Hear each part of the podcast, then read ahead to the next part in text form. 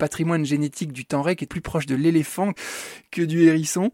Euh, donc c'est dire la différence euh, notoire. Ils n'ont pas du tout la même histoire. C'est un animal qui est très présent dans tous les écosystèmes de Madagascar et qui malheureusement fait aussi partie de ces bestioles bien chassées. On parlait déjà de ça avec les chauves-souris, malheureusement pour elles.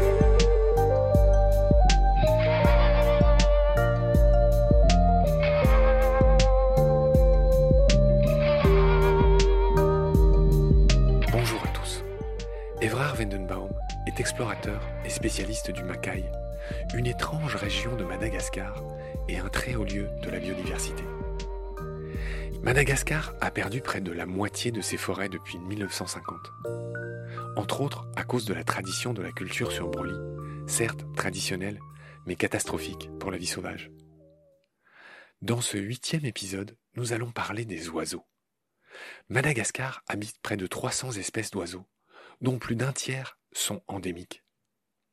Nous allons aussi vous raconter les chauves-souris, et notamment ces énormes renards volants, les roussettes, qui sont consommés en barbecue par la population.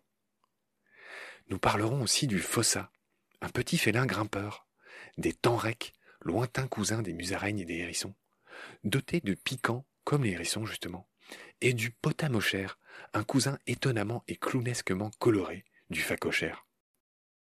Expédition à Madagascar, chapitre 8. C'est parti. Salut Évrard. Salut Marc. La dernière fois, on avait évoqué les batraciens, les reptiles, et je trouve qu'il y a une forme de logique à commencer cet épisode d'aujourd'hui par les oiseaux. Ayant fini la dernière fois sur les reptiles, la parenté entre ces deux groupes ne t'échappe pas, et euh, chacun sait que les oiseaux sont euh, quelque part des cousins des reptiles, voilà, qui ont colonisé euh, les airs. En me renseignant sur les oiseaux de Madagascar, j'ai découvert une légende qui est extrêmement savoureuse que je t'offre, qui est la légende du drongo. Le drongo, c'est un oiseau qui est très connu en Afrique, qui est un oiseau très malin. Je vois que tu fais oui de la tête, tu connais cet oiseau. C'est un imitateur hors pair, c'est un malin.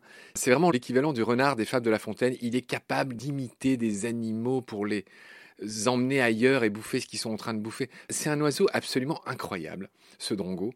Et il prend place dans la légende que je raconte maintenant. C'est-à-dire que à une époque, il y a eu un immense incendie, comme quoi ce que tu racontes quelque part fait suite à cette légende. Il y a eu un immense incendie qui ravageait l'île. Et Dieu, enfin en tout cas les divinités de ce conte, ont envoyé des oiseaux pour tenter de l'éteindre. Et donc euh, tous les oiseaux ont essayé et il y en a plein qui se sont brûlés les plumes. Donc il y avait les toulous, les quoi, enfin tous les oiseaux typiques de Madagascar. Mhm. Et puis en fait, ceux qui ont réussi à éteindre le grand feu, eh ben ce fut les chauves-souris. Mhm. Déjà, ce conte, même s'il devait s'arrêter là, je l'aimerais déjà. C'est-à-dire qu'il réhabilite un petit peu les chauves-souris que personne n'aime par rapport aux oiseaux qui sont beaucoup plus aimés, etc. Ouais. Enfin bref, donc les chauves-souris réussissent à éteindre ce grand incendie. Mais fatiguées par leur tâche, elles se reposent. Et pendant qu'elles se reposent, le drongo explique à Dieu qu'en fait c'est lui qui a réussi à éteindre l'incendie et c'est lui qui est honoré par Dieu. Et depuis, les chauves-souris, outrées par ce vol par ce tour joué par le drongo, se suspendent par les pattes dans les arbres et elles montrent leur cul à Dieu en permanence.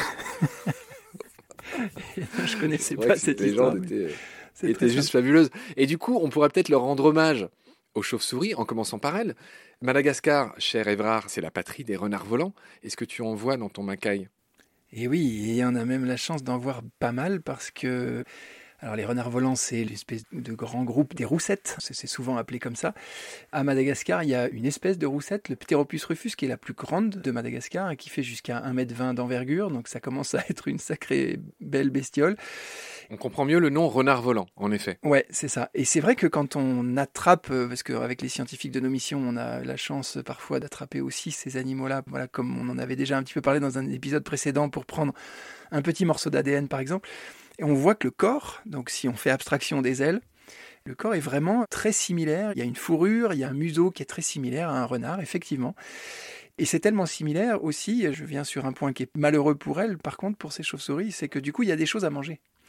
Et donc, elles font aussi partie de ces animaux qui sont extrêmement chassés, extrêmement braconnés dans tout Madagascar et pas mal dans le Macaï, puisque on a très probablement, on n'en est pas encore évidemment sûr, hein, mais on a des chances d'avoir la plus grande colonie de Pteropus rufus de tout Madagascar. On a découvert ça en Janvier 2010, c'était au fond fond d'un lac méandriforme, donc un truc où il fallait tourner à droite, à gauche, au milieu d'un canyon de 200 mètres de profondeur.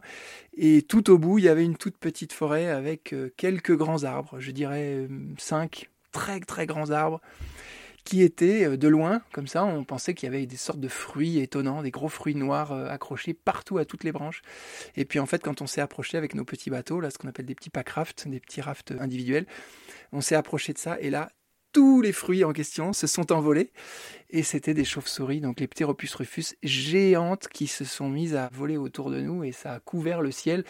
Ensuite, en les laissant se reposer dans les arbres, on a estimé qu'il y en avait près de 1000 ou un peu plus de 1000. Et donc ça ferait peut-être la plus grosse colonie euh, de Madagascar. Donc oui, on les voit et c'est un animal euh, assez merveilleux à voir voler aussi. On avait fait un bel épisode sur les chauves-souris avec François Moutou et François nous avait expliqué qu'en gros il y avait deux types de chauves-souris dans le monde. Il y avait les immenses chauves-souris frugivores qui appartiennent à l'ordre des Yang chiroptères. Tu sais, c'est drôle, le nom des deux familles c'est Yin pterochiroptère et Yang chiroptère. C'est yin et yang, tu vois, c'est drôle. Et donc bref, les très grandes dont tu viens de parler, elles sont frugivores. Mhm. Elles n'ont pas d'uropatagium, c'est-à-dire qu'elles n'ont pas cette membrane au niveau de la queue. Voilà, frugivores. Et surtout, elles sont dépourvues de sonar. Et les plus petites, elles ont un sonar, elles chassent avec un sonar, elles ont un uropatagium, et elles ne sont pas frugivores. Elles mangent plutôt des insectes, elles sont plutôt insectivores. Voilà, mhm. c'était pour juste refaire cette précision. Je renvoie ceux que ça intéresse à l'épisode avec François, que je salue au passage. Ok, voilà ce qu'on pouvait dire sur les chauves-souris. Évidemment, il y en a d'autres espèces. Tu as parlé de la plus connue, de la plus énorme, de la plus, comment dire, emblématique. Ptéro... Comment tu as dit? Pteropus rufus. Voilà, Pteropus rufus. Je signale au passage que rufus en latin, ça veut tout simplement dire rouge. Mhm. Donc là aussi, on comprend bien, les roussettes, c'est pas pour rien qu'elles s'appellent roussettes. Voilà, c'est un rappel à leur rougeur, à leur rousseur. Voilà ce qu'on pouvait dire sur les fameux renards volants, sur les roussettes.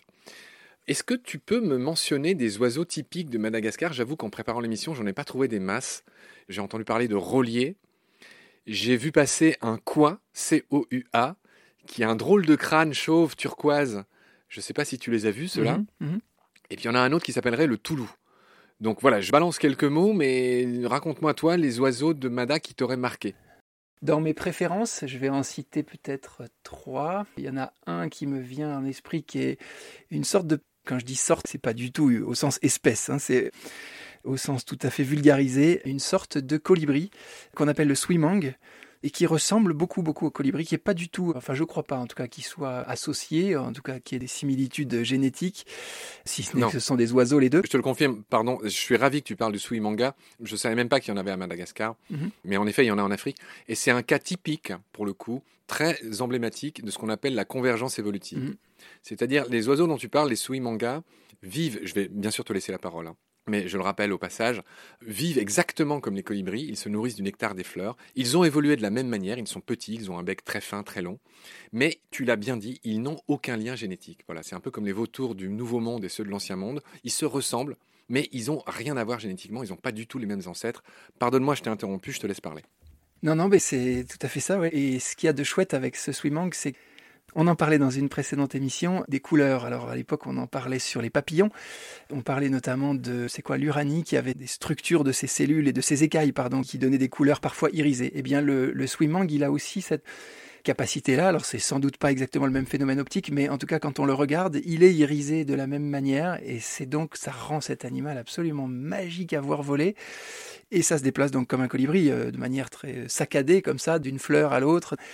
C'est très beau. Tout petit, mais c'est très beau. Et puisque tu me demandes de parler d'oiseaux, je pense à un autre qui m'a marqué à titre personnel, non pas parce que c'est le plus gros, mais parce qu'il est passé à un mètre de ma tête un jour.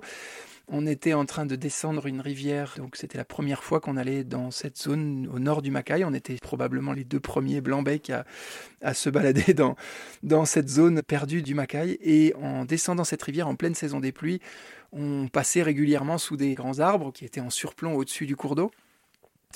Et là, à un moment donné, j'étais tranquillement euh, en train de me laisser bercer par les flots. Et au-dessus de moi, j'entends un bruit gigantesque et je ne savais pas du tout ce que c'était sur le moment, mais j'ai eu une peur bleue, quoi. Et en fait, euh, une seconde après, j'ai vu les serres et l'espèce d'énorme envergure de cet oiseau qui était un polyboroïde c'est le plus grand rapace de Madagascar, et qui venait de décoller de peut-être 2-3 mètres au-dessus de moi. Et le temps qui, comme tous les grands rapaces, il faut d'abord qu'il descende pour prendre un petit peu de vitesse pour ensuite pouvoir repartir vers le haut. Et donc, il a frôlé ma tête avec ses serres et tout. Et cette image m'a profondément marqué. C'est un très bel animal, ça aussi. Il y a pas mal de grands rapaces et je mettrai un petit peu l'accent là-dessus parce que le sujet, en tout cas en ce qui me concerne, c'est le macaï. Et euh, le macaï est très probablement aujourd'hui la zone de Madagascar la plus riche en rapaces. Aujourd'hui, il y a 14 espèces de rapaces à Madagascar et il y en a 10 qu'on retrouve rien que dans le Macaï. Ce qui en fait vraiment un refuge et une zone très propice. Alors, c'est lié au fait qu'il y ait beaucoup de falaises, beaucoup de zones de nidification adaptées. C'est lié aussi au fait qu'il y ait pas mal de forêts encore en bon état, dans des fonds de canyon isolés. Euh, voilà, il y a certaines espèces qui ont besoin d'être dans ces caractéristiques-là, très protégées. Donc, pour ceux qui aiment l'ornithologie, le Macaï, c'est quand même un chouette endroit. Je crois qu'on est à pratiquement 80 espèces d'oiseaux recensés dans le Macaï, alors que dans tout Madagascar, il y en a pas loin de 300, si je ne me trompe pas, 297 dans les derniers chiffres. Et donc voilà, c'est clairement un endroit où on peut en observer euh, pas mal. Et qui plus est, en saison des pluies, c'est encore mieux. Mais c'est aussi la période où c'est le plus difficile d'y aller. Mais enfin bref, pour ceux qui aiment, euh, les efforts ne comptent pas. Ok, ainsi se boucle le chapitre oiseau et on va enchaîner sur un autre prédateur, tu parlais des rapaces. On va enchaîner sur le célèbre fossa. Mm-hmm. Le fossa, est un féliforme qui ressemble à une sorte de puma. Il a une drôle de tête. Hein. Je te laisse le décrire en fait. Est-ce qu'il y en a pareil dans le Macaï des fossas Ouais, il y en a partout. Ils sont assez bien répartis à Madagascar, malgré, comme on le répète depuis pas mal de temps, malgré les, les dégradations euh, énormes de la forêt. C'est un animal qui se porte relativement bien. En tous les cas, il arrive à, être euh, dans toutes les zones. Alors, pour le décrire un petit peu, c'est un animal qui a été inclassable pendant longtemps. Hein. Il a été d'abord classé, je crois, dans les mangoustes, puis classé plutôt du côté des félins, puis on ne savait pas trop, il n'y avait pas toutes les caractéristiques qui allaient bien, etc. Bon, maintenant, euh, ça a été classé très clairement dans les eupléridés. C'est un animal qui fait la taille effectivement d'un petit puma, mais qui a une capacité extraordinaire, c'est qu'il est capable de monter et de descendre aux arbres comme le ferait un lémurien. Et pour l'avoir vu, non pas en vrai, mais en vidéo, c'est assez impressionnant de voir un foussa grimper un arbre.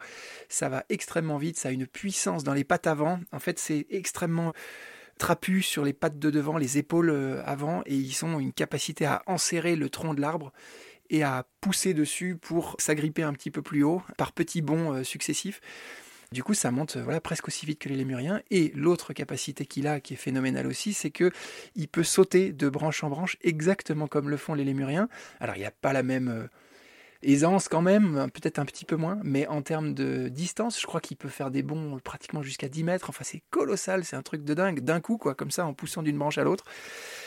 C'est un truc euh, assez génial. Et dans les autres petites caractéristiques qui sont intéressantes sur cette bestiole, il aime pas du tout l'homme, lui, donc il est très difficile à voir.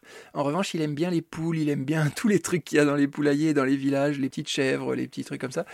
Donc euh, il n'est pas rare qu'il y ait des attaques de Foussa dans les villages. Et c'est ce qui fait qu'il n'est pour le coup pas aimé du tout par les villageois et donc dès qu'ils en voient un ou dès qu'ils savent qu'il y en a un dans le coin, ils mettent des pièges partout pour essayer de les chasser ou de les, ou de les exterminer. Mais voilà, il a une période de reproduction aussi qui est assez marrante. Ça se passe à peu près au début de la saison des pluies, septembre-octobre, on va dire euh, fin de saison sèche plutôt. Et c'est plein de cris, de râles, ça fait énormément de bruit. C'est étonnant pour un animal qui cherche plutôt à être discret tout au long de l'année au moment du rut, il est hyper bruyant et tu peux l'entendre à des centaines de mètres à la ronde. Ça fait un vacarme, enfin, en tout cas, ça fait un cri pas très joli.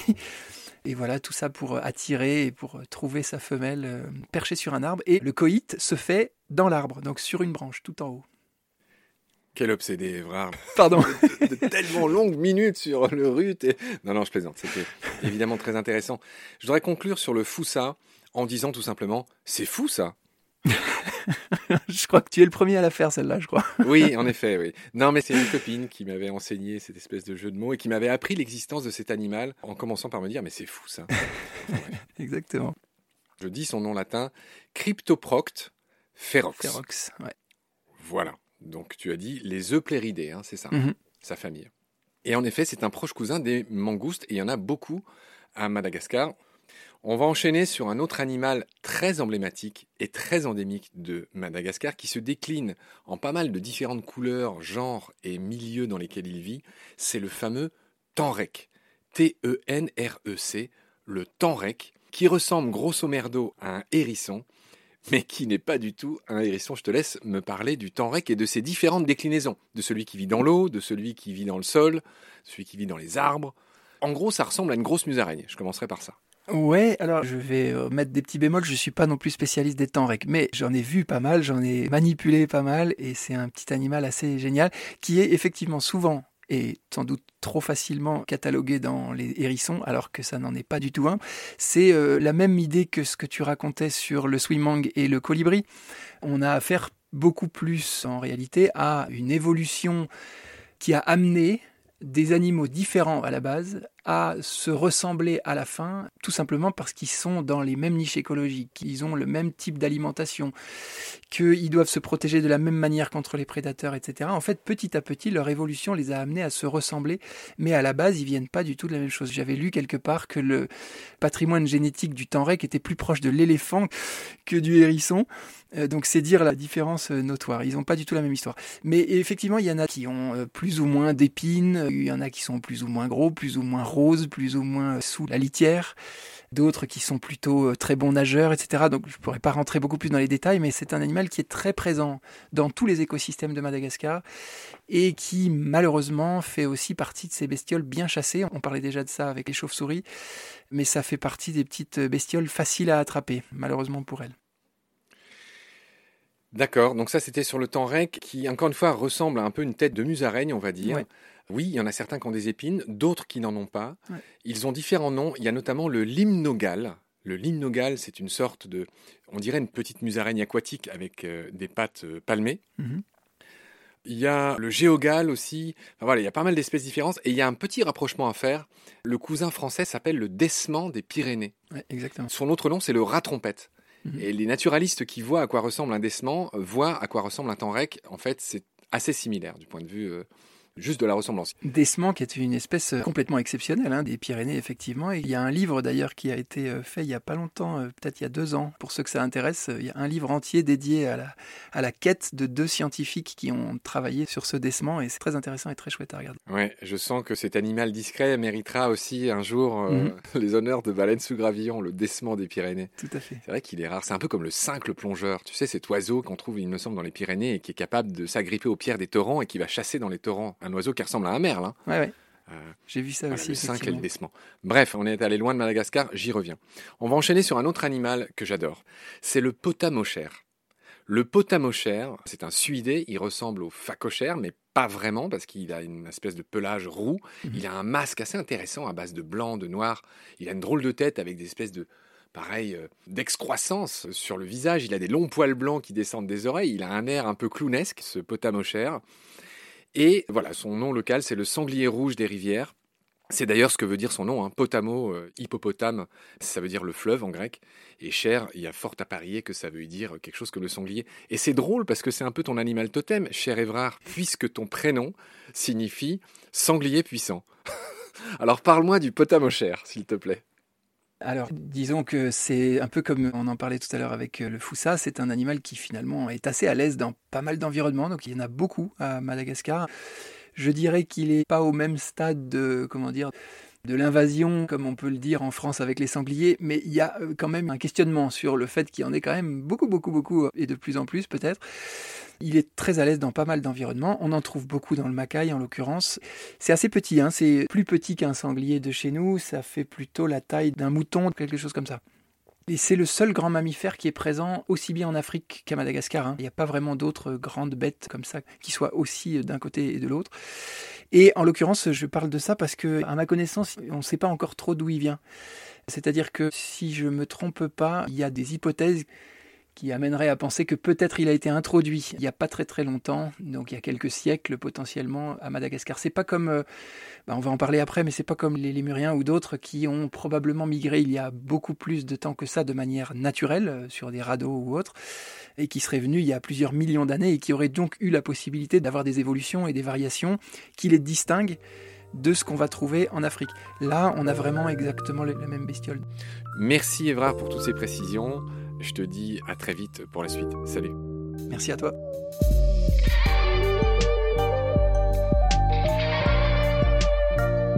C'est la fin de cet épisode. Merci de l'avoir suivi. Pour continuer, nous avons besoin de votre soutien. Et vous pouvez nous aider simplement, en quelques clics et gratuitement.